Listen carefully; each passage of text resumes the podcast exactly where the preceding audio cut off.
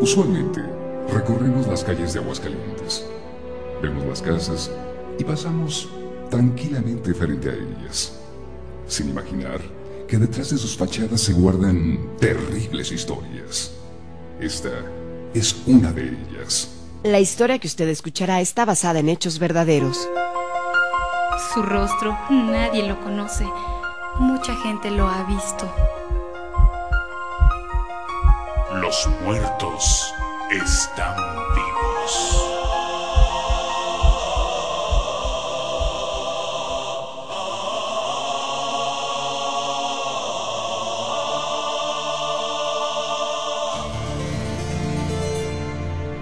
Calle Aquiles Cerdán, esquina con plan de Ayutla.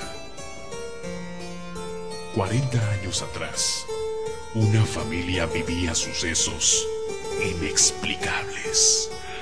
Susurros, ruidos y sombras sobrenaturales invadían su casa. Un día vieron brotar fuego del piso. Alguien les reveló su significado.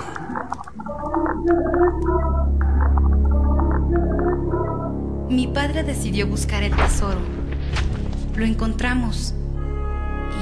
Entonces, una voz tenebrosa, salida de la nada, nos advirtió. Toma el tesoro, pero a cambio quiero el alma de tu hija.